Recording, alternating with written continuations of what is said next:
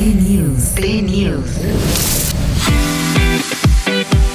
El inicio del 2024 no fue positivo para Japón. Este primero de enero, un sismo de 7.6 grados y sus réplicas sacudieron el oeste del país. En medio de este panorama desalentador, en México los fans de Galilea Montijo, Erika Buenfil, Sandra Echeverría y Christopher Uckerman se preocuparon por ellos, pues días antes a través de sus redes sociales todos habían compartido imágenes de sus vacaciones en Japón, por lo que temían por su vida e integridad física.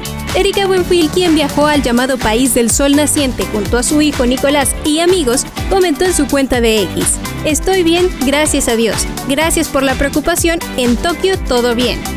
Galilea Montijo publicó en sus redes sociales, Buenos días desde el otro lado del mundo. Muchas gracias por preguntar y preocuparse. Gracias a Dios salí de Japón dos días antes del terremoto. Muy triste al ver las imágenes de este país tan bello en todos los sentidos. La actriz Sandra Echeverría respondió al respecto. Estamos perfectos, muchas gracias a todos por sus mensajes. Estamos lejos del epicentro y lejos de la zona de evacuación, por lo tanto ni lo sentimos, gracias Dios.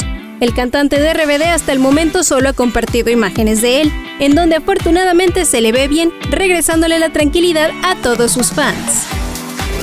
Notas, show business y más en 120 palabras. Play News.